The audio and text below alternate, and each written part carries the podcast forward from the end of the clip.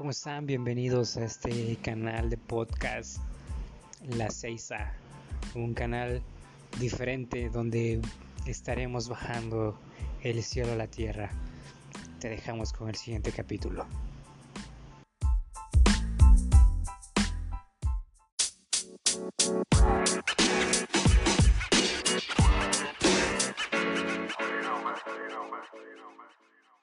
Bueno, ¿qué tal? Bienvenidos a un episodio más de la 6 Este día, el día de hoy, tenemos como que un tema un poco completamente diferente a lo que hemos estado haciendo en, diferentes episodios, pero es algo que Dios ha estado tocando eh, en mi corazón y, veo cómo eh, el entorno se va dando y se va, se va, va permitiendo que todo esto se vaya eh, integrando. Y el día de hoy eh, como les comentaba, es un, es un episodio completamente diferente. Tenemos la, participación de alguien que, admiro bastante por todo lo que está haciendo en la Ciudad de México. Eh, es una persona que la conocía ya en Ciudad de México en un congreso y desde ese momento empezamos a tener relación de, amistad y hasta el día de hoy llegó la oportunidad de poder hacer un podcast. Él es Abner Vélez eh, Ortiz, no sé si me equivoqué ahí en el apellido, pero es, un buen amigo allá de la Ciudad de México. Él es líder de Home, es un proyecto de pozo de vida donde está principalmente con hombres de ese ministerio en cuestión de prostitución en la Ciudad de México y diferentes círculos de masculinidades, talleres de paternidad, sexualidad, entre otros. Es también pastor de avivamiento en la Escuela Sobrenatural del Almendro y hoy vamos a tocar un tema que lo, lo denominamos una batalla más. Esto tiene que ver mucho con lo que él maneja en cuestiones de sexualidad, masculinidad. Y hay algo que está como que atacando a diferentes lados, pero bueno, es, una forma que vamos platicando ahorita como es la pornografía, en todos los ámbitos, tanto en sociedad como en hombres, como espiritual, y vamos a ir ahondando acá en este podcast. Así que, pues muchas gracias, Abner, por, la, por aceptar la invitación y empezar a hablar lo que lo que Dios quiere que hablemos el día de hoy. No, hombre, pues al contrario, gracias por la invitación, eh, por, considerarme y por además, creo que también algo que me gusta mucho es por abrir, eh, ahora sí que abrirme las puertas de tu podcast para hablar de un tema que, de pronto es un poco escabroso en la iglesia, que, es como de, ah, qué escándalo, pero, pero que es algo que necesitamos que, que empezar a hablar, que está sucediendo, que es real y que por muy metido en la iglesia, por muy pastor, por muy hijo de pastor, ministro, no, no escapamos. Todos somos sujetos a, caer en esta situación y, pues qué bueno, qué bueno que, se estén hablando, que se estén dando estos espacios. Claro que sí. Y la verdad que es algo que tocaste, algo que tocaste ahorita en lo que nos estabas comentando del, de que todos somos como, hemos sido parte de, de estos, a veces inconscientemente o conscientemente, por amistades, por las relaciones que se van dando y debemos caer, ¿no? Entonces, creo que es un tema que muy difícilmente se toca en las iglesias, completamente de acuerdo, es como quien, como cuando quieres hablar de sexo con tus papás y no quieren hablar de ello y te desvían el tema, ¿no? Es algo muy similar. Pero pues platícame. Sí, la verdad que sí. Platícame cómo, cómo está, cómo ves esta parte eh, en general de, la sexualidad, la pornografía, cómo va invadiendo parte de nosotros. Híjole, pues de pronto son, son sucesos. Fíjate que, es, que, que justamente hemos eh, en, el proyecto, eh, por cierto, es, sé que suena como home, pero en realidad es home, es una palabra del catalán que significa hombre y lo escogimos así porque justamente queríamos que se diera esta relación catalán-inglés, porque creemos que el hombre es un pilar fundamental en la construcción de la sociedad. El hombre masculino, vaya, es, eh, un pilar fundamental en, la construcción de nuestra sociedad y, justo, ¿no? Pensando en el inglés, pues es parte de la casa, construye la casa, es parte de ese lugar importante, ¿no? Entonces, justo por eso eh, lo, escogimos. Me encanta porque siempre, este, me encanta dar la explicación del nombre del proyecto. No, nos causa ningún problema, pero nos, nos, gusta como explicar y porque, porque de pronto dices, wow, ¿no? Eh, o sea, sí estamos metidos en todos lados y de pronto no nos damos cuenta, ¿no? Así es. Hasta en el, hasta en el lenguaje, sin ofender el, ahorita el movimiento del lenguaje inclusivo y todo esto, ¿no? Y, sí. Y, pues sí, justo, eh, fíjate que, que estos últimos meses, ahorita especialmente de la pandemia y antes de, eh, en el proyecto, mi, mi, compañero y yo hemos estado abordando bastante el tema de la pornografía, hemos estado investigando, hemos estado leyendo muchísimo. Y, digo, no es para nadie conocido, fue, eh, estuvo en redes sociales y lo cacarearon como si fuera algo muy gracioso, del aumento del consumo, ¿no? De, la pornografía eh, en todo el mundo, ¿no? Hasta cierta página de internet regaló como suscripciones por N cantidad de día para tener acceso a contenido premium y todo, ¿no? Em, aquí, aquí hay dos cosas que son muy particulares de analizar, de entender, de, escuchar y de entender. Eh, no, no es como que estemos diciendo, ay, la pornografía es mala. Yo desde mi punto de vista tengo mis respetos, pero yo no estoy de acuerdo con la existencia hoy, después de mucho tiempo, y, no, no, me da pena admitirlo, pues como ex consumidor, no me da pena de, decirlo, ¿no? O sea, yo fui consumidor, pero eh, tiene, está científicamente comprobado que la pornografía tiene repercusiones en varios puntos de nuestra personalidad, de nuestra vida. Eh, primero, pues en la parte biológica, realmente hay estudios científicos que han analizado cómo afecta biológicamente el cerebro, cómo lo convierte en gelatina, lo funde y lo, hace nada. eh, también cómo afecta nuestra psique y nuestra manera de ver cómo, cómo nos relacionamos con los otros, con las otras, cómo sí puede, bueno, cómo logra distorsionar realmente nuestra percepción del sexo. Y finalmente, y creo que es la parte que, me gusta mucho porque toca base eh, con respecto a lo que trabajamos en el pozo de vida, es la parte de cómo afecta el mundo. Y, es algo que, yo no había entendido hasta los, las últimas semanas, siéndote muy franco.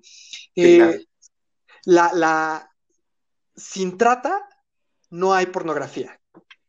Recientemente yo, me yo escuché una noticia que, me ha estado dando vueltas en la cabeza últimamente, eh, porque no lo había abordado desde una visión de, investigación, pero una madre, una madre, sé que es latina, no me acuerdo y me equivocaría diciéndote como más datos, em, pero sé que esta madre encontró a su hija que fue sustraída de su lugar de origen gracias a que alguien casual la encontró en una página de porno, en una página con videos porno. Esta mujer no había visto a su hija en años, años, y la encontraron haciendo porno. Entonces, esto nos arroja que muchas de las mujeres que están haciendo porno actualmente son víctimas de la violencia. Y es algo que como hombres no nos habíamos dado cuenta. Bueno, que como hombres y como mujeres, porque el porno no es restrictivo para, para los hombres nada más, aunque somos principalmente, somos los principales consumidores. Sí, es como que la pornografía a hombres, ¿no? Este, Es algo como que ya muy, muy marcado, ¿no? Igual como tú, como, como tú eh, eh, te abres y, eres vulnerable de, de, que fuiste consumidor, igual yo, yo fui consumidor, y es algo que, que en el paso del tiempo, eh, pues lo vas adoptando con, pues, con tus amigos o con tu familia o cosas que tú eh, con las personas más cercanas empiezas a como a, querer descubrir y, te metes a, unos, eh, a unos lugares muy escabrosos donde empiezas a ver como la pornografía algo educativo, ¿no? Y, estoy viendo esa parte en la cual tú comentabas que afecta psicológicamente, afecta mentalmente, afecta en la forma de ver y percibir, percibir la vida y hacia a otras personas. Exacto. Es, tanto, tanto lo que ah, puede llegar a penetrar en nosotros y puede cambiar completamente la perspectiva de la vida y ver cómo eh, tú, comentabas la parte de las tratas de personas, eh, el consumo de la pornografía tiene que ver con trata de personas, ¿no? Entonces, ¿qué tanto estamos nosotros eh, en general? ¿Qué tanto nosotros estamos como queriendo detener esto, ¿no? O sea, es, es como si ves pornografía, estás aportando a, tratas de personas, ¿no? Porque es de ahí donde están sacando para poder llevar ese consumo de la pornografía, ¿no? O llevar ese, ese material hacia, hacia otras personas, ¿no? Que eso es algo que, está impactando completamente. Entonces, creo que, ah, no, no manches, ahorita que me dices todo eso, en mi cabeza empieza como a, a, tener otra perspectiva de tantas cosas que hay detrás, ¿no? Es, y, ve, o sea, justamente es como un primer, un primer avance, ¿no? De, en, el entendimiento. Eh, yo recuerdo muchísimo, justo, y tú lo decías, ¿no? Eh, esta parte como de hablar, de, por ejemplo, hablar de sexo por primera vez en tu casa es como de, ay, tus papás así como de, what, ¿qué está pasando? ¿Qué, cómo, en qué momento, no? Y, y, de pronto, ¿cómo, cómo, perdón? ¿En qué momento creció mi hijito? Sí, ¿no? Sí. Sí, ahora sí que cada quien le contará, contará cómo le fue en la feria, pero en mi caso, o sea, que mi mamá, mi mamá era quien nos hablaba de sexo abiertamente para educarnos, ¿no? Pero en el caso de mi papá, por ejemplo, sí fue como un tema tabú. No. Y, vaya, o sea, está bien, ¿no? Cada, cada, cada papá tiene su manera de hablar de ciertos temas y de ciertas cosas, pero aquí también estamos hablando propiamente de educación sexual, ¿no? Que es algo muy importante. Y desafortunadamente, porque no creo que no encuentro otra palabra para decirlo, la pornografía se convirtió en nuestro primer educador sexual, ¿no? De pronto, eh, es bien complicado y, bueno, con respeto a la audiencia, de pronto también es muy triste encontrarse eh, con, esta realidad, ¿no? Hace dos, tres años hubo, hay una gran exhibición de porno y de la industria, porque es una industria, en Barcelona. Y, justamente el, estos, esta misma industria, esta misma gente que está metida, sacó un, comercial, por llamarlo de alguna manera, o algo, pero que realmente llama mucho a la concientización en torno a que el sexo es el primer educación, el primer educador, perdón. Sí, claro. Y, cómo, cómo, cómo, lo estamos viendo y qué es lo que, lo que está pasando propiamente, ¿no? Eh, es muy triste de pronto llegar a una escuela eh, secundaria, una escuela, a una prepa, incluso, ¿no? Donde, donde quieres hablar de sexo con los chavos o, o donde se está hablando de sexo con los chavos y todavía es como, y las risitas como, como de nervios y burlonas, y es como de, no, no, el, sexo, yo creo que el sexo es algo que Dios hizo y, es increíble y lo hizo para disfrutarlo, para eso lo hizo, ¿no? No debería de ser un tema tabú, no debería de ser un tema que, ay Dios, no, ¿cómo vamos a hablar de esto?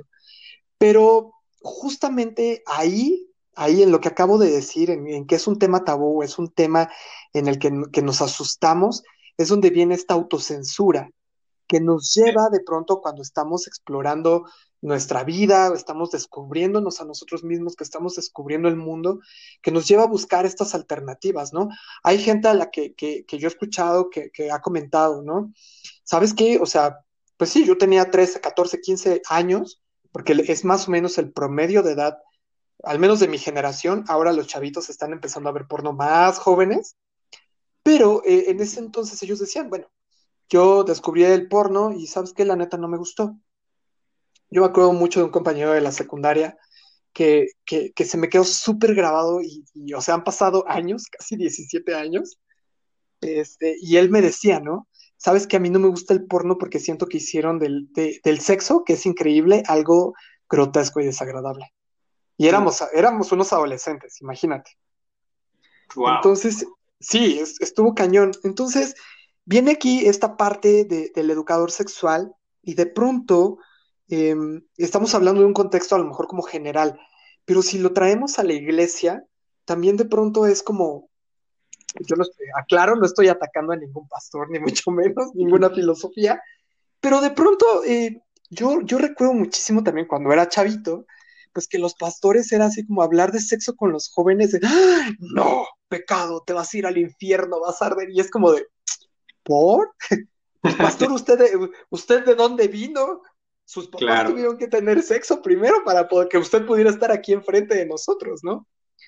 Y, y, digo, reserva y con el respeto que se merece, eh, justo lo que comentábamos al principio de este podcast, es necesitamos empezar a hablar de sexo también desde la iglesia, ¿no?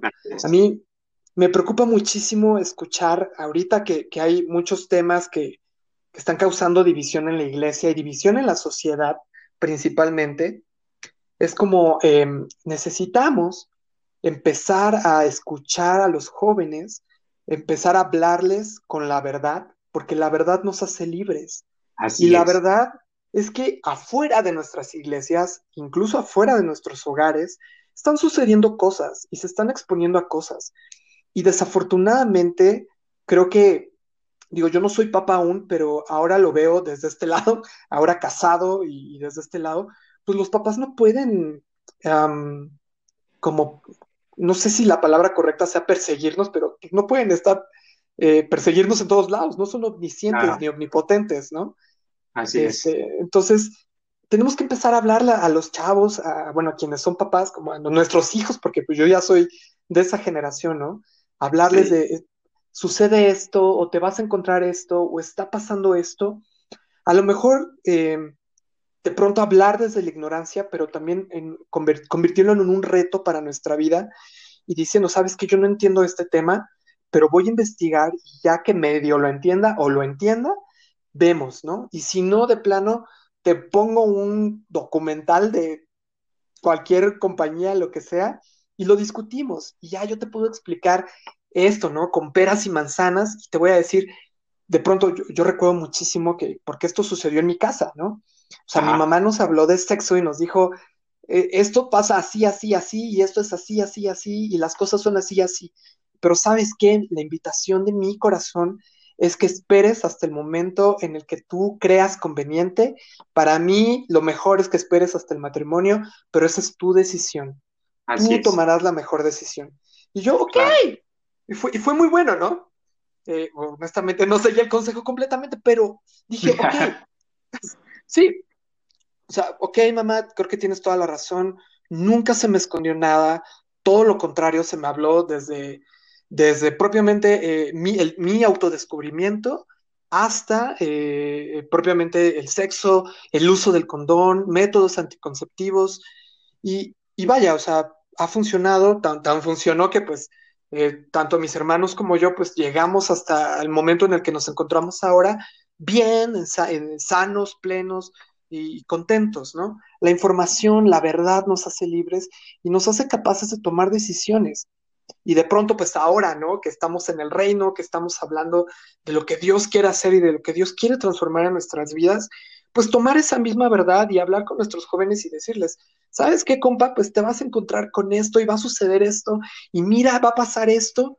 La mejor decisión es la que tú tomes, pero siempre con el consejo del Espíritu Santo, siempre tomando la compañía y la voz del Espíritu Santo que te acompaña, que te escucha y que te aconseja, porque esa es la chamba del Espíritu Santo, es nuestro consejero.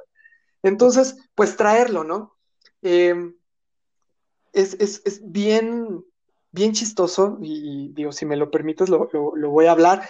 Ya, adelante. Ahí, en, el lugar en, en, donde nosotros estamos, es que es un foco rojo aquí en la Ciudad de México, donde hay prostitución.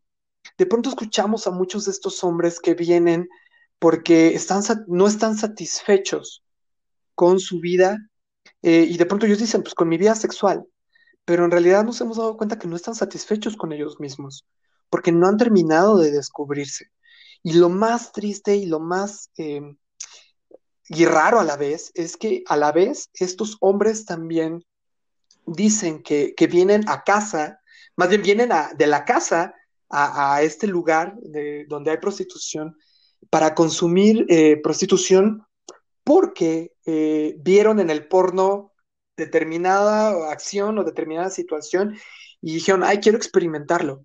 Y entonces ahí encontramos una bronca alterna, que es la que parte de que nos gusta trabajar, que, que también no hay comunicación en casa, no hay comunicación con la pareja, y entonces hay secretos, sigue siendo este, de pronto un poco, pues este tabú, ¿no?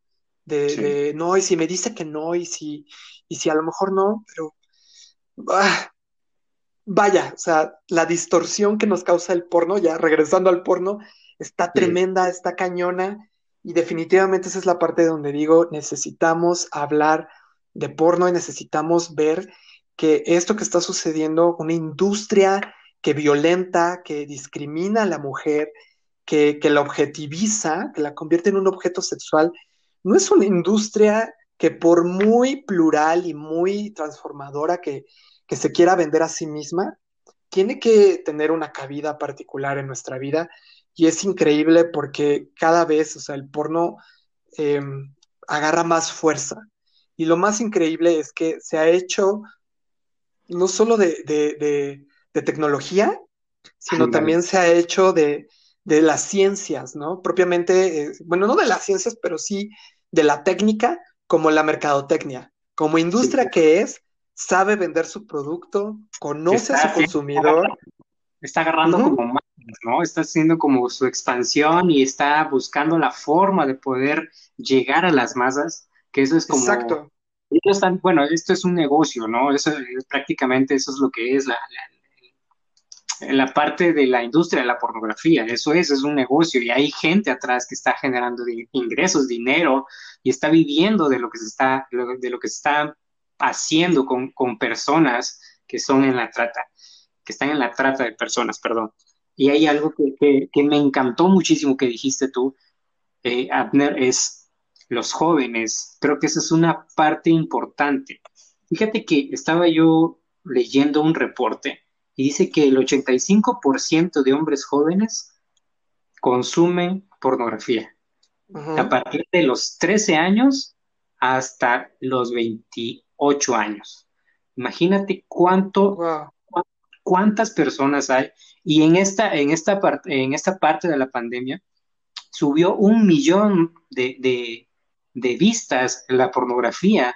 O sea, ya tenía como una estadística muy estable y subió un millón más de, visualización en pornografía y consumo de la pornografía tantas cosas que están, que, que, que, están pasando en este momento, que, el, misma, la misma situación que se está viviendo hace que se empiecen a orillar hacia ese, hacia ese punto, ¿no? Y algo muy, muy importante que dijiste es hablar con la verdad. ¿eh? A, los jóvenes en la iglesia, la verdad, realmente, como tú dices, la verdad los hará libres. Y hablar tantas cosas de cómo la misma tecnología, tanto son como para cosas buenas como para cosas que no te edifican, que no son como que lo mejor para ti, pero podemos utilizar esa pornografía, esa pornografía, perdón, esa herramienta para poder combatir la pornografía en cuestiones de más enseñanza, ¿no? Más, más educación y llevar más conciencia hacia las personas que están alrededor. Sí, justo es, em, sí, o sea, la, información es, eh, nos ayuda a concientizar y fíjate que justamente es algo es parte del objetivo de OME, concientizar a la gente. De nuevo, quiero, quiero puntualizar que no es como que nos estemos parando delante de ustedes y decir, no veas porno porque está mal. No, digo, finalmente, pues cada quien hace lo que quiera, ¿no? Y cada quien toma la mejor decisión. Pero de pronto, em, algo, alguna vez lo, llegué a hacer con, un hombre, eh, estando en un evento en, el lugar donde trabajamos, él, se acercó, empezó a platicar con nosotros y, me dijo, no, pues la, neta, yo estoy aquí porque vivo solo, mi, familia está en otro estado de la República, pues yo estoy acá y, pues me siento solo, ¿no? Y yo, ah, pues, pues, pues órale, ¿no? Este, siempre, sí, bueno, digo, lo digo ahorita sarcásticamente, nunca me refiero a ellos así de esa manera, ni me burlo de ellos, pero de pronto en la conversación me di la oportunidad de, hablar con él hasta, hasta la pregunta, hasta la pregunta que voy a plantear ahorita y que, a lo mejor va a hacer eco en quienes, quienes estén escuchando. Yo le dije a este hombre, ¿qué pasaría si alguna de estas mujeres de las que están aquí fuera tu esposa, tu hija, tu hermana, una prima, y que esta mujer que está aquí aparentemente por gusto y por necesidad, eh, realmente fuera este, porque está obligada. ¿Qué pasaría? Este hombre, o sea, se me quedó viendo y fue como, nunca lo había pensado de esta manera, hasta se incomodó muchísimo con la pregunta. Y, le dije, ¿verdad? ¿Verdad que está cañón pensar esto? Y, de pronto, em, de nuevo, yo no, no, no, no, quiero pedir perdón, pero no, no quiero que suene como ataque, pero de pronto todavía permea en nuestras comunidades, en, nuestra sociedad y, en la iglesia, por supuesto, esta idea de que estas mujeres están ahí porque pues, la vida galante, ¿no? Por ejemplo, o por el varo, o por todo esto. Y, bien dices, ¿no? Subió esta, esta, esta cantidad de, consumo, subió estratosféricamente, pero de pronto, justamente el porno como industria nos ha enseñado o nos han tratado de, enseñar que, que, es una vida galante, glamurosa, de fiestas, de drogas, de alcohol, de todo. Pero lo que no nos dicen es que la, industria continúa el proceso de discriminación y de violencia contra la mujer en todos sentidos. Hay una artista eh, que posiblemente todos conozcan, que se llama Mia Khalifa. Últimamente ha estado en, el top de, la información de pronto, no por su participación como eh, ex actriz porno, sino por las declaraciones tan fuertes que ha hecho, que a mí me encanta, o sea, cuando lo leí me explotó la cabeza, esta mujer tuvo la valentía de decir, el porno es una mentira. Y ella reveló secretos que, la industria a la vez se ha encargado de, esconder o de acallar. Y ella decía que de entrada, cuando ella entró a esta industria, le obligaron a firmar un contrato donde nunca le especificaron ciertas cláusulas. Cláusulas como literalmente te van a violar.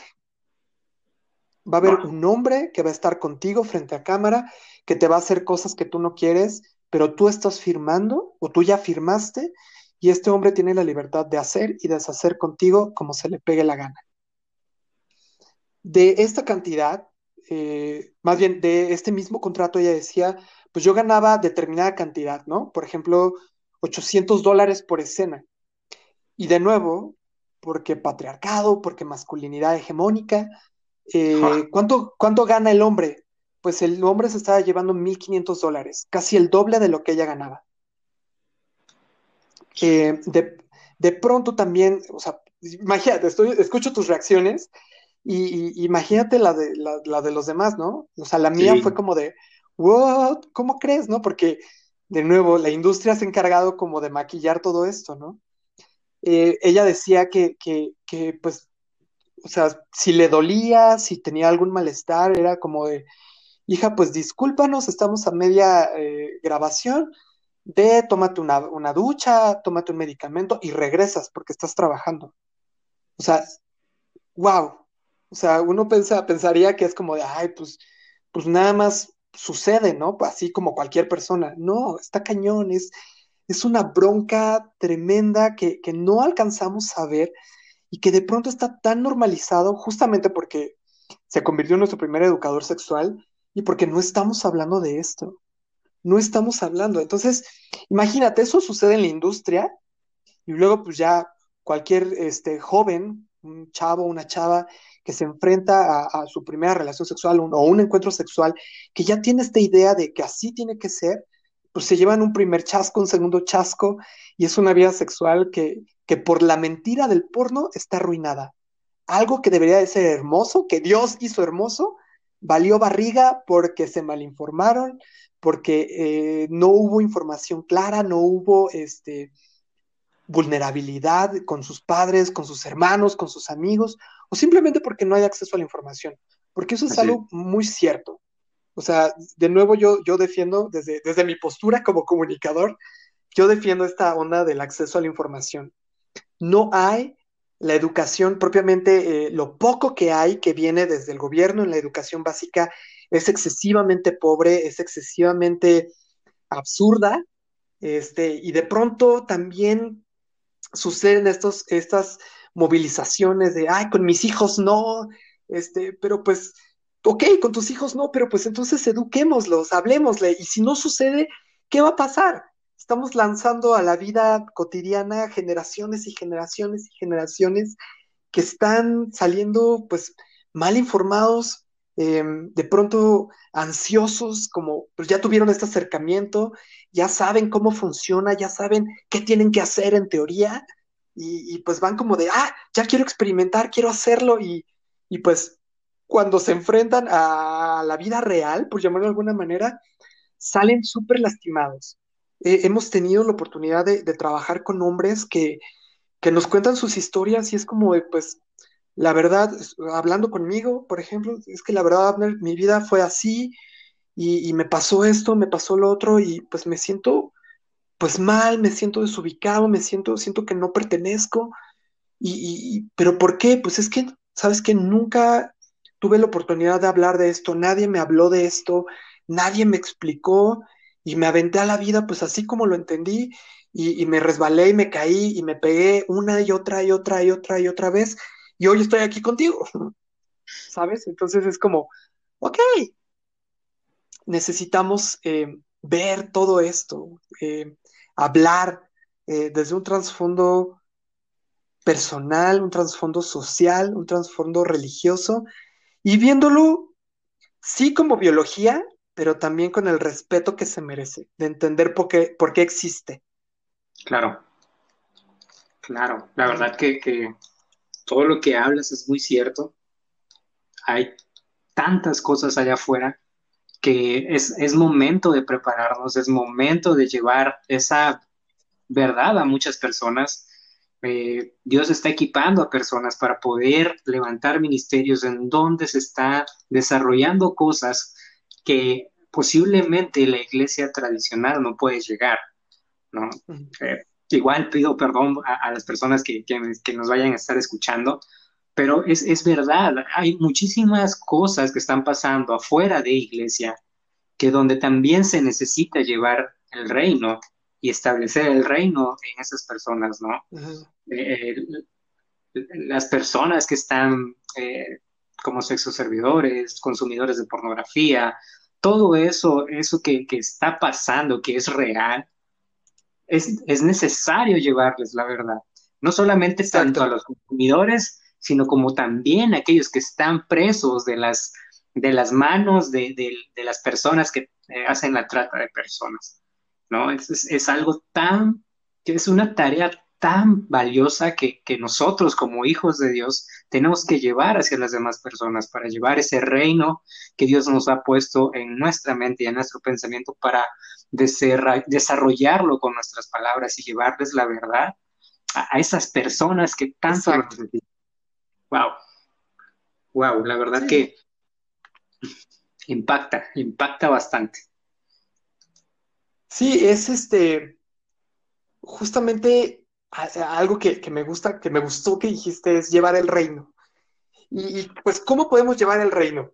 Yo creo que lo primero, lo primero y lo más importante, y que es algo que justo estamos estudiando en este momento eh, en, el proyecto OME, es cómo llevar esta, em, ay, ¿cómo, cómo, se dice? ah, se me fue la palabra, esta restauración hacia las personas. Y, pues específicamente me voy a dirigir a, los escuchas que pues que están metidos en porno. De pronto, yo me acuerdo que cuando, cuando tenía esta bronca, eh, pues al principio es como bien padre y, ah, que el desestrés, tengo los cinco minutitos libres, este, o pues no tengo nada que hacer, pues telefonito, computadora y ya, ¿no? Y al principio, pues evidentemente, biológicamente, sucede algo en nuestro cerebro, se libera serotonina y sucede todo un proceso bioquímico particular que, es muy interesante. Eh, y pues te sientes bien, ¿no? Te sientes relajado, es como, ah, qué padre, ah, porque claro, a ojo, la mayoría de los consumidores de pornografía lo hacen para, eh, como un apoyo visual para la masturbación no es como que te, cuando hablo de educador sexual, no es como que te sientes a ver porno y tomes nota. Entonces, sí, sí, vaya, o sea, la mayoría lo usan para eso, ¿no? Sí, claro. Entonces, este, después de este proceso, de, esta liberación de serotonina eh, y, de todos estos elementos químicos que suceden en el cerebro, eh, viene como, como que el regreso a la cruda realidad y es como de, ups, y, muchos, por ejemplo, en el caso de, los cristianos, pues de pronto tenemos este choque emocional de, entender que lo que acabamos de hacer no estuvo padre. Digo, de pronto, este, depende de cómo, cómo lo entienda cada quien, pero pues te sientes sucio, no te sientes a gusto contigo mismo, sabes que hiciste algo mal y es como el autojuicio, ¿no? Sí. Y, de pronto es como, ay, Señor, y, y viene como, como, como esta parte de decir, no estoy limpio, no soy digno de acercarme al Padre, no soy digno de entrar al trono de gracia porque vi porno, porque me masturbé, porque hice esto o porque no lo hice y es como, ah, y, viene este choque, ¿no? Esta, esta batalla. Me gusta mucho el, tema que le pusiste a, la sesión, ¿no? Esta batalla que estamos librando todos. Em, y, y, algo que me encantaría decirle a esta gente es que hay una respuesta. Sí, nuestra primera respuesta es Jesús, totalmente. Hay gracia, hay gracia derramada para cada uno de nosotros. Y amigo, amiga, si tú estás en medio de esta bronca, déjame decirte que eres aún, sigues siendo digno, aún sigues siendo amado, extravagantemente amado por tu Padre Celestial, aún sigues siendo parte del redil, de la familia, y lo más increíble es que no estás sola y no estás solo. Eso es lo más increíble eh, de todo esto. Lo segundo es que, pues bueno, como cualquier enfermedad, no es una enfermedad, aclaro, pero como cualquier enfermedad, adicción o situación fuera de control, se puede tratar. Y no es como que tengas que ir con tu pastor y decirle, pastor, es que fíjese que, no, está bien, si tienes vulnerabilidad con tu pastor, si tienes chance de, hablar con él y tu pastor te ama y, te abraza, te cobija, te acompaña, pues qué padre, no sueltes ese pastor, quédate ahí. Pero este, busca, busca personas que, ames, que, les tengas confianza y que puedan caminar. Eh, esta milla extra, este paso extra contigo y de reconocer que hay una situación. Propiamente la, medicina o la ciencia está empezando a manejar esta bronca del porno. Fíjate, este, eh, Jaime, que es muy interesante y me encanta mucho esto, porque la medicina ya está empezando a considerar esta adicción, esto, esto como una adicción y, cualquier adicción forma parte de un complejo sistema como de enfermedad o algo así, que por lo tanto es tratable. Eh, tratable no médicamente, sino propiamente pues con un seguimiento, ¿no? Consejería, charlar. Y lo más importante que están invitando a estas personas es reconocer que es un problema social y cultural al que le tenemos que poner un freno urgentemente. Por lo que les decía, ¿no? esta parte de, que afecta, biológicamente te afecta. O sea, llega un momento en el que pues te provoca esta adicción y tienes la cabeza en todos lados, menos donde necesita estar. Lo segundo es que nos aleja de las personas, ¿no? Justamente lo que les decía, esta parte de, de, de, pronto, ay, me siento sucio y entonces ya no quiero ir a la iglesia, este, ya no quiero convivir con mis amigos, o si tengo mi pareja, híjole, este, ver a mi pareja como de, ay, ¿sabes qué? Este, pues hice cosillas en la noche y, pues no estabas tú y pensé otras cosas y pues no estuvo padre, ¿no? O con nuestros padres de pronto eh, también como de, ay, este, no, no, no te quiero tocar porque siento pena de mí mismo, ¿no? Sí. Eh, entonces nos aleja de nuestras familias, de nuestros amigos, nos encierra en esta burbuja en la que intentamos batallar solos y, evidentemente esta batalla pues nos lleva a tener sentimientos de soledad, de desesperanza. Y, pues bueno, la otra parte pues también como ayudarnos a entender lo que ya habíamos hablado, ¿no?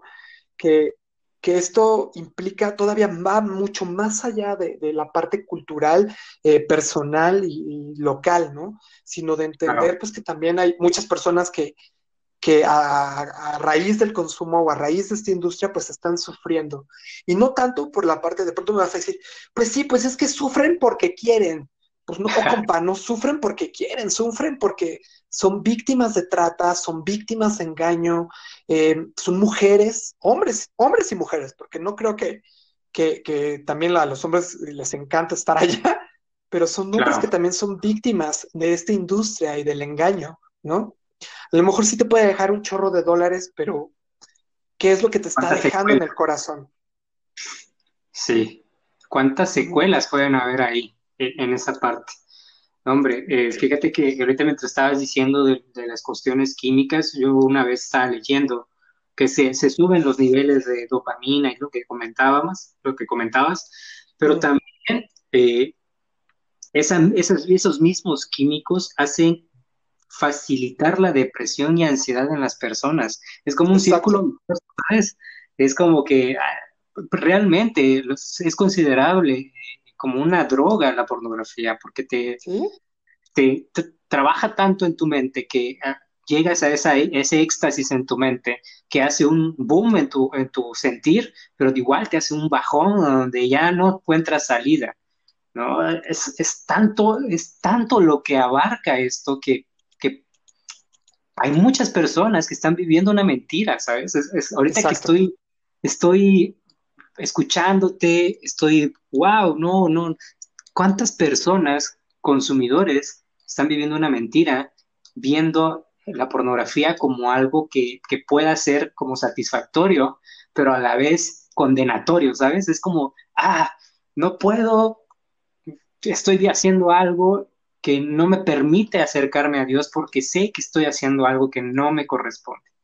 Y luego la, otra parte de las personas que están afuera, que son objeto, que igual están viviendo una mentira, que la misma, eh, el mismo, la estructura mundial eh, está ah, aprovechándose e inculcando y metiéndose en, sus mentes, trayendo esa mentira, creyéndola y aplicándola como una verdad.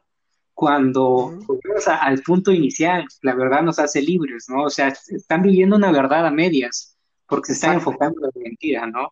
Entonces, ¿cuánto nosotros podemos aportar, no solamente espiritualmente, porque eso es algo que, Dios nos ha dado, sino qué tanto nosotros podemos aportar a esas personas que están, eh, eh, ¿cómo podría decirlo? Ah, sofocadas o encerradas con tantas cosas por, por haberse dejado llevar por, por, por las situaciones y por el entorno, ya sea viendo pornografía o siendo parte del objeto para poder estar proyectados en, pornografía. ¿Cuánta están viviendo ahí, no te preocupes. ¿Cuánta mentira están viviendo? ¿Cuánto trabajo tenemos nosotros para poder llevar una, una vida, bueno, llevarles una libertad a ellos, ¿no? Porque son presos, son presos de, lo que están viviendo, ¿no? Es como, eh, por, por encimita es como vida rosa, pero también por dentro están, están siendo presos de, de esa mentira y de ese envolvimiento que tiene todo eso. Y, fíjate que, tocas algo bien, bien fuerte. Últimamente ha habido, eh, creo que es un tema que, nos hemos dedicado no solo en, el pozo de vida, eh, sino varias organizaciones y varios, este, varias personas que se han dedicado a investigar. Y fíjate que yo leí una, una entrevista, además, bueno, no una entrevista, más bien una, una historia sobre una mujer eh, que se dedicaba al porno que se suicidó. Y no fue la primera, no era la primera que se suicidaba. Y, de pronto pues la gente decía, pues es que tenías todo, tenías lujos, tenías dinero, este, pues qué onda, qué pasó ahí, ¿no? O sea, ¿por qué? Pero pues la mujer vivía justamente en, en un estado de presión tremendo que pues la llevó a, a, la muerte, o sea, la llevó a tomar esta decisión de decir, pues de ya no aguantar propiamente y, terminar con su vida. Justamente eh, el mundo nos se ha encargado de, invitarnos a creer todas las mentiras que la televisión, el internet, eh, tristemente los medios de comunicación nos ponen, ¿no? Nos, dicen. y, se nos olvida poner la vista en lo que es verdaderamente importante. Y a lo mejor hablando secularmente, de pronto yo tengo que hablar secularmente con, las personas con las que yo atiendo en, el lugar donde yo trabajo, pero pues la primera persona más importante a la que tengo que ver, pues es yo mismo. Claro. ¿Cómo me estoy sintiendo? ¿Qué estoy haciendo? ¿Estoy satisfecho con lo que estoy haciendo con mi vida? ¿O qué más me falta? Y ahí de pronto cuando llevamos a la reflexión, eh, y de pronto si alguno de los escuchas está pensando en exactamente lo mismo que estamos hablando, hubo una mujer a quien admiro y quiero muchísimo que, me dijo alguna vez, sabes qué, Abner, yo creo que, que en nuestro corazón hay un vacío que únicamente Jesús puede llenar. Cuando yo entendí esto y cuando lo traje a, mi vida, cuando lo traje también de pronto a, mi contexto, de todo lo que es mi vida, dije, claro, tiene toda la razón. A lo mejor sí, de pronto tengo periodos en momentos de ansiedad, de estrés, y es como de, ah, ¿qué hago? ¿Qué hago?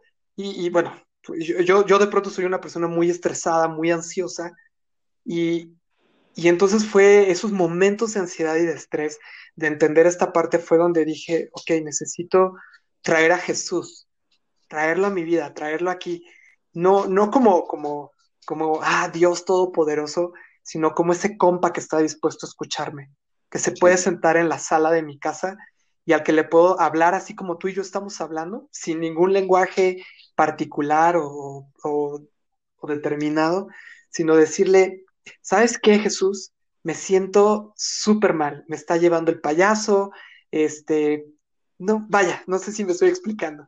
Sí, claro, sí te entiendo Y romper con esta mentira, y, creo que la mentira más fuerte, eh, pensando en este tema, es el no sentirnos dignos el no sentirnos dignos. Creo que esa es la mentira más fuerte y que, que el porno nos lleva a pensar. Creo que es, o sea, no, no hay hombre eh, involucrado en la iglesia o no que no sienta esta, esta situación o que se ponga en esta postura de decir, no soy digno después de lo que acabo de hacer o de lo que acabo de ver.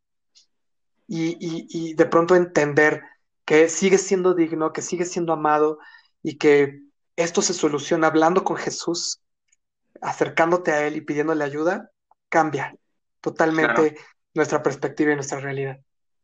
Así es. Fíjate que es algo muy, muy, es algo muy común, ¿sabes, Abner? Es algo muy común que pase. Hay, hay veces que, pues, no todos hablan abiertamente o son vulnerables, pero si yo lo pasé, yo me sentí así, cómo se sentirán las personas que están fuera o dentro de la iglesia, ¿sabes? Es como si los de afuera, eh, las personas que están afuera, son muy difíciles de acercarse a la iglesia porque están viviendo situaciones en las cuales no se sienten dignos.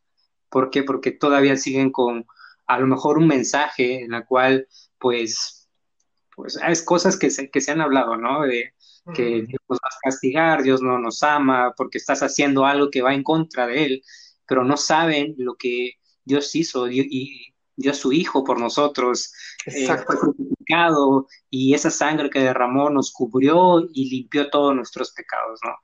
Todavía como que no tienen esa información aún, entonces ese es aún mayor trabajo llevar esa verdad. Ahora, llevarnos a la parte eh, iglesia, también hay esa parte en la cual dejas de sentir esa comunión porque estás preocupado con lo que hiciste en la mañana, en la tarde o en la misma noche y dejas de tener esa, tú te empiezas como a hacer a un lado, ¿no? Cuando Dios y el, el Padre está al lado de nosotros queriendo escucharnos y decir, ¿sabes qué? Pues yo, yo sé, yo sé qué pasó, pero aún así te amo, ¿no? O sea, tanto a las personas de afuera como las de adentro, yo las amo, ¿no? No importa lo que hayas hecho, vuelve a mí y yo, yo te voy a cubrir, yo te voy a abrazar y vamos a sacar de esto, ¿no? Es, es algo tan, tan complejo que, que se vive tanto, tanto dentro como fuera de una iglesia y es, la verdad que admiro muchísimo lo que ustedes están haciendo en el proyecto Home, Home, perdón, este, porque es algo que, que muchas veces se deja ahí a un lado, ¿no? Es algo que, que nos enfocamos tanto en lo que está pasando dentro de las cuatro paredes que olvidamos lo que está pasando afuera, que es donde Dios también quiere trabajar, ¿no? Donde el Espíritu Santo quiere llegar, donde quiere restaurar a personas. Algo que estaba yo uh, leyendo hace, hace, hace poco es que nuestro propósito como hijos de Dios es llevar el propósito principal de Jesús, llevar el amor hacia las demás personas. Ese es un factor que hizo Jesús en la cruz por nosotros. Dio su amor por nosotros y es lo mismo que nosotros tenemos que hacer, llevar ese mismo propósito hacia las demás personas, estén pasando lo que estén pasando, estén viendo o no viendo pornografía, estén en, la situación de, de trata de personas, el llevar amor hacia esas personas es lo que hace el cambio esencial para poder reconocer que tenemos a Jesús, que, es nuestro Salvador. Así es. Es, creo que ese es el reto más fuerte que nuestra generación, una generación que está dispuesta a dar el extra, está, este, está llamada, está, está llamada a cumplir, llevar este amor, llevar la verdad.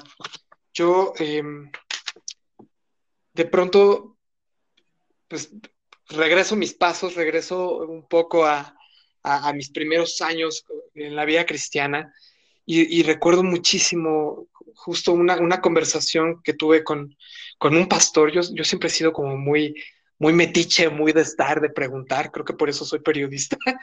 Eh, pero este, pues de querer saber, ¿no? Siempre, siempre he estado muy ávido de saber, me gusta aprender cosas. Y, recuerdo con mucha tristeza ahora, pero a la vez también con mucha gracia, esa conversación que tuve con este pastor cuando, cuando, cuando hablamos de sexo. Eh, él era mi líder, yo era su co-líder, yo, yo fungía eh, como parte del liderazgo del grupo de jóvenes donde estábamos. Y, y su respuesta fue súper religiosa y es como casi, casi literal, fue como, ya no vas a ser amado. Y yo así como, ¿what? O sea, ¿cómo? Y esa, esa respuesta me orilló, eh, entre muchas otras acciones que, me enfrenté, me orilló a dejar la iglesia, a, creer de pronto, a creerme la mentira de que, de que pues ese Jesús que se predica, que del que habla, pues realmente no me ama y no tiene interés por mí. Pero después, afortunadamente, me encontré con personas increíbles que transformaron mi vida, que, que, que, que, me presentaron un Jesús diferente al que yo había escuchado y al que incluso yo mismo predicaba, ¿no? Sí. Em, eh, un Jesús eh, que me permitía entrar a, a las puertas de, de, la casa de mi padre, donde no había condenación, donde no había rechazo, odio, asco, y, entender que, el hecho de que yo hiciera o decidiera, porque es una decisión en realidad, eh, hacer o no hacer ciertas cosas, no me restaba eh, nada delante de él. Él no lo aprobaba, él no, estaba no está de acuerdo, no lo aprueba, pero yo adelante de él, delante de Dios, seguía siendo Abner, seguía siendo su hijo, y él estaba cantando y diciendo cosas increíbles sobre mi vida. Y era mi decisión, de nuevo, si quería escuchar lo que él estaba diciendo o quería seguir donde yo estaba. Entonces es una cuestión de decisión y de amor y de encontrarnos con el Padre y de decir, ok, y entonces entender todo esto que Dios está hablando y diciendo y llevarlo a la calle. Algo que, que Bill Johnson, que, posiblemente muchos de, tus escuchas a, lo mejor están familiarizados, es eh, esta frase que yo repito constantemente eh, con mis alumnos de la escuela eh, sobrenatural. le debemos al mundo un encuentro con Dios. Uh. Necesitamos entonces ser ese encuentro con Dios. Y de pronto pensemos en Jesús. Jesús no, no hay ningún rastro en la Biblia, salvo el momento eh, de, en que voltea las mesas en el templo, eh, pero en realidad no hay ningún momento en la Biblia donde Jesús haya salido con los pergaminos, con los rollos y, a golpear a la gente, ¿no? Así, pecadores, te vas al infierno, me. No, la postura de Jesús siempre fue amar, siempre fue ver a los ojos al otro y, mostrar al Padre, porque Él mismo era el Padre y Él mismo hacía lo que el Padre estaba haciendo. Entonces, los amaba, los amaba y me imagino, y hasta se me pone la piel chinita de pensar, ¿no? Este, este amor tan extravagante. Y, fíjate que en la comunidad donde nosotros nos, bueno, bueno, digo nosotros porque mi esposa y yo nos congregamos, eh, cada que termina un, eh, un servicio, nuestros pastores dirigen una oración que al final cierra con eres extravagantemente amado con tu padre, por tu Padre celestial. Ve y haz lo mismo. Y ese es el reto que Dios nos está diciendo a todos. Eres amado por tu Padre, sal y ama a los demás. A lo mejor sabes que de pronto eh, en, este, en este momento donde eh, somos un, un chorro de comunidades, un chorro de iglesias, un chorro de pensamientos, denominaciones, posturas teológicas. Eh, hay peleas y hay que tú dices que si el espíritu, que si no, que si la cruz, que si la sangre, que si esto, que si lo otro, que si la alabanza, discusiones que no, no deberían de tener espacio en, en la discusión propiamente, donde lo único que necesitamos ver es, como dice la palabra, poner nuestros ojos en Jesús, autor y consumador de la fe, y caminar con esta visión. caminar con esto, caminar creyendo que somos hijos amados, que somos hijos rescatados, que somos parte de su iglesia y que entre más, mejor. Aquí sí entra esta, esta, en esta ecuación, entre más es mejor. Más es más chido, más es más fiesta, más es más libertad, más es más gozo. El amor tiene la posibilidad de revolucionar y transformar el mundo entero. Y qué mejor que entender el amor que viene del Padre, que es un amor perfecto, que es un amor que, que me acepta, que me hace adepto para Él. Y, dice eh, el libro de la cabaña, ¿no? Me gusta mucho este libro. Eh, eh, dice, ¿no? Que, que, el Padre Dios es, especial, es especialmente afecto a mí. Es justamente entender esto, que a lo mejor está Jaime, que a lo mejor está Fabiola, que está Abner, que está Gerardo, que está cualquier persona, pero Dios es especialmente afecto a mí y yo soy importante para Dios y cada acción o situación de mi vida a Dios le importa. Sea que sea, a Dios le importa. Entonces, si yo estoy luchando contra el porno, a Dios le importa y me quiere acompañar en mi lucha. Así es. Eso es como, wow. Sí. fíjate que ahorita que estás hablando y todo lo que Dios te está poniendo en tu boca para sacar esas palabras de, edificación hacia, hacia, los que nos escuchan, wow, es, es, tantas cosas que nosotros vivimos, es en serio, he escuchado de que, ah, pero es que no, no manches, que se sienten no amados, ¿sabes? Por, por las cosas que hacen, por, por las cosas que no, que saben que, no son como las mejores. Algo que yo siempre he dicho es si dentro de ti estás sintiendo que algo de lo que estás haciendo no es lo mejor, vas bien. Exacto. Vas bien, o sea, tranquilo, vas bien. ¿Por qué? Porque es ahí donde vas a permitir en tu vulnerabilidad permitirle al Espíritu Santo, a, Dios, al Padre, poder acompañarte en ese proceso. Yo, yo lo viví, yo, yo pasé ese proceso. tuve ahí algunas situaciones eh, complicadas por, por cuestiones eh, familiares en las cuales eh, casi tuve un abuso y eso desencadenó algunas otras cosas en cuestiones de consumo de pornografía. Pero hay tantas cosas que hacen que puede el mismo Padre restaurar. Si tú permites que acceda, así como estás permitiendo que acceda a algo que no, sé, no es conveniente para, para el deterioro de tu mentalidad, de tu percepción, si tú permites el acceso también de algo que puede edificarte como es la palabra, el mismo Padre restaurando tu corazón y tu forma de, de pensar, es la manera en cómo Dios nos ama y siempre nos va a amar sin ninguna ah, restricción. No sé si me doy a entender. Es como yo te voy a amar aunque tú hagas y sigas haciendo lo que estás haciendo, pero permíteme acompañarte para que poco a poco tú y yo empecemos a restaurar lo que estás viviendo. Te caes una vez, no te preocupes, yo te levanto y seguimos caminando. lo importante es permitir el, cómo el Padre va amándonos, restaurándonos y llevándonos el camino en el cual ya estábamos destinados desde antes de nacer, ¿no? Porque Él ya nos conocía desde antes, ya nos había diseñado, ya tenía nuestro propósito, ya tenía nuestro llamado, y es como que, aguanta, no te preocupes, ya cometiste un error, o sea, no, no pasa nada, ¿no? O sea, te levanto y seguimos caminando.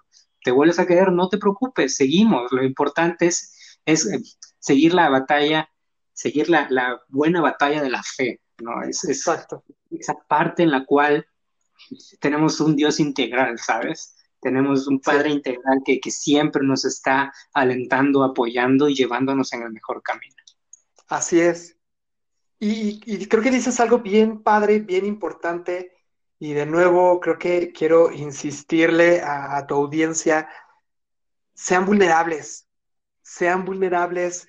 Eh, a veces cuesta trabajo y de pronto, pues, ah, como que parece como que, ay, nos estamos exhibiendo, ¿no?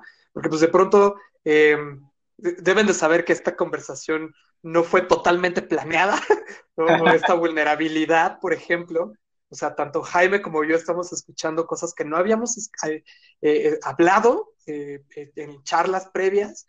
Y, justo, ¿no? Esta, esta vulnerabilidad nos permite, bueno, desde mi perspectiva, a mí me permite entender que, que no, no, peleo mis batallas solos y que si yo flaqueo en algún momento, sé que a lo mejor puedo acudir, bueno, no a lo mejor, espero que no, amigo, pero puedo acudir con Jaime y decir, oye, ¿sabes qué, compa? Me, me, siento a la fregada o me siento tentado o estoy sintiendo esto o está pasando esto y sé que voy a encontrar una mano que me va a acompañar, un hombro con el que voy a poder caminar la milla que me falta por caminar y que si me caigo no voy a encontrar un juicio, sino voy a encontrar un, esto que decías, ¿no? Cámara, levántate, no pasa nada, vamos juntos. Y entonces caminamos juntos. Así es. Creo que eso es, es la parte más chida y es em, de verdad insistir, no estás solo, no estás sola. Acércate con personas que, te quieran escuchar y esta revolución moral que a lo mejor está, eh, eh, em, ¿cómo se dice? Eh, es que es efervescente en tu corazón, de entender de pronto que a lo mejor lo que tú estás haciendo no te edifica, bien lo dice Pablo, no todo, a lo mejor no todo te, edifica, no todo te edifica o no te conviene. Entonces, si tú estás sintiendo esto, de verdad, no eres el único, no eres la única, acércate con otros, porque esta revolución se está gestando en el corazón de esta generación y es una generación que de pronto le cuesta ser vulnerable, porque así nos crearon, así crecimos, pero también es una generación que está tomando las calles, que está dejando de guardar silencio, que está dejando de tener miedo, de romper, está rompiendo todos los paradigmas. Y entonces es una generación que entonces puede revolucionar y trastornar el mundo, como lo, dice Pablo, ¿no? Trastornando las ciudades. Así, esa es la parte. Y, de verdad, no, creo que la invitación es justo, o sea, que, que chambemos juntos, que caminemos juntos. Creo que eso es lo más padre. Así es estar hombro a hombro con, el Padre es lo mejor.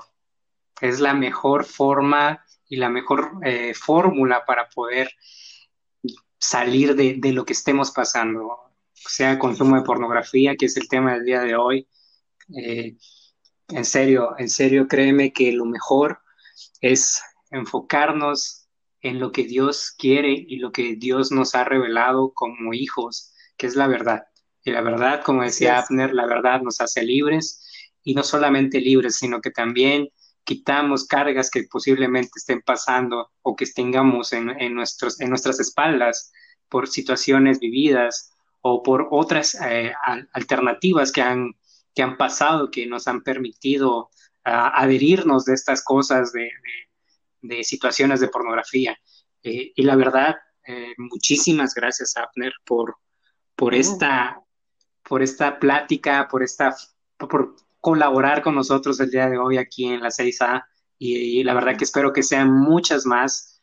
La verdad que me quedo, con, me quedo con muchas ganas de seguir hablando, no sé, a lo mejor y planeamos otra, otra, otro episodio para poder desarrollarnos un poquito más en, lo que Dios esté hablando en ese momento en nuestros corazones. está abierta acá la, el canal, pues es algo que es para llevar reino, para establecer reino y para llegar a las personas que están pasando por una situación. No, está, está increíble. Gracias por, por la invitación, gracias por abrir el espacio, gracias por abrir el espacio sin miedo, porque eh, justo, de nuevo, son temas que necesitamos hablar, son temas que están experimentando eh, los niños, porque la estadística dice que ya hay niños que están consumiendo porno desde los nueve años, este, que viven los adolescentes, que viven los jóvenes, que viven los adultos, los casados.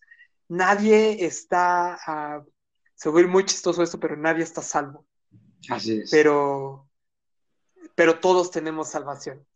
Así es. Entonces, pues gracias por la invitación, mi querido Jaime, gracias por, por contemplarnos. Hablo, hablo pues también a nombre de, quienes hacemos OME y de quienes estamos en Pozo de Vida. Gracias por abrir este espacio y, y pues con todo gusto de volver a regresar para hablar eh, de esto y mucho más. Claro que sí, la verdad que antes de que, que nos despidamos, eh, ¿qué te parece si me ayudas en oración para esas personas que están viviendo una opresión, que están, se sienten presos de, lo que están viviendo, si están viviendo pornografía, si están viviendo una situación que tenga que ver con esto. La verdad que me gustaría que, nos pudieras, que pudieras orar por esas personas, que esos oyentes que tenemos, que posiblemente esté causando algo dentro de ellos que quiera eh, impactar en una en positividad en, ellos, ¿no? En lo que Dios quiere hablar a ellos en su vida y en la libertad que Dios tiene para ellos. Pues sí, claro que sí, con todo gusto. Y, creo que justo mi oración es, pues mi oración es la siguiente. La, normalmente siempre hablo mientras oro, entonces lo voy a soltar una vez para no darle más vuelta. Eh, amiga, amigo, tú que estás ahí, que nos estás escuchando, de nuevo déjame decirte que hay esperanza, que eres amado, que, eres amada y, de verdad nos importas y le importas a Jesús, le importas al Padre y le importas al Espíritu Santo.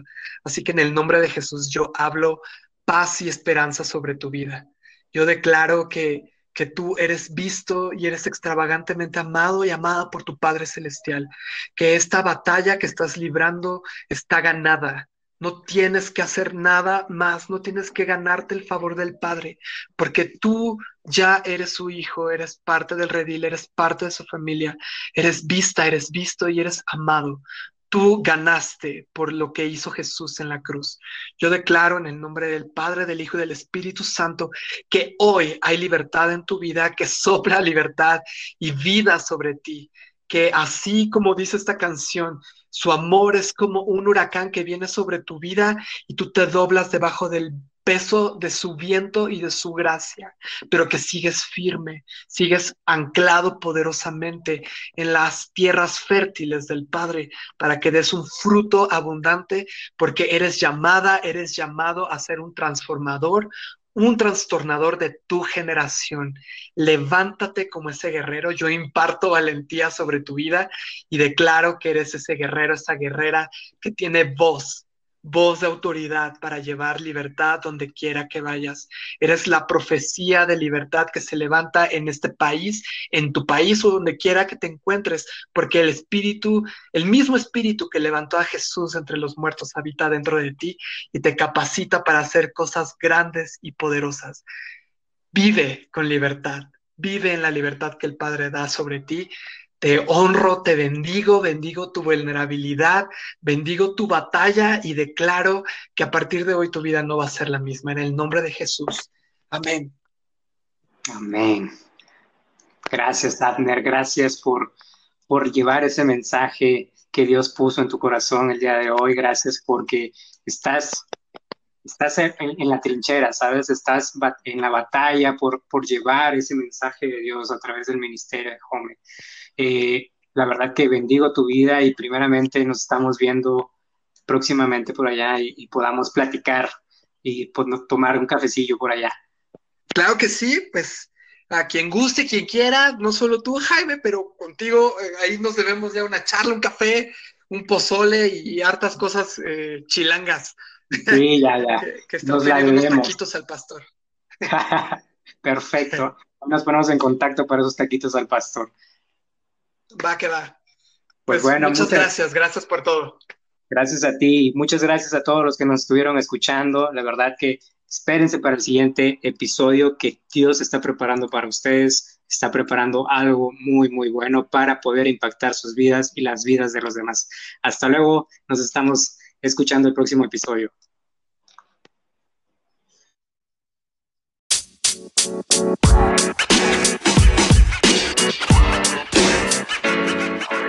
you know, man. You know, man.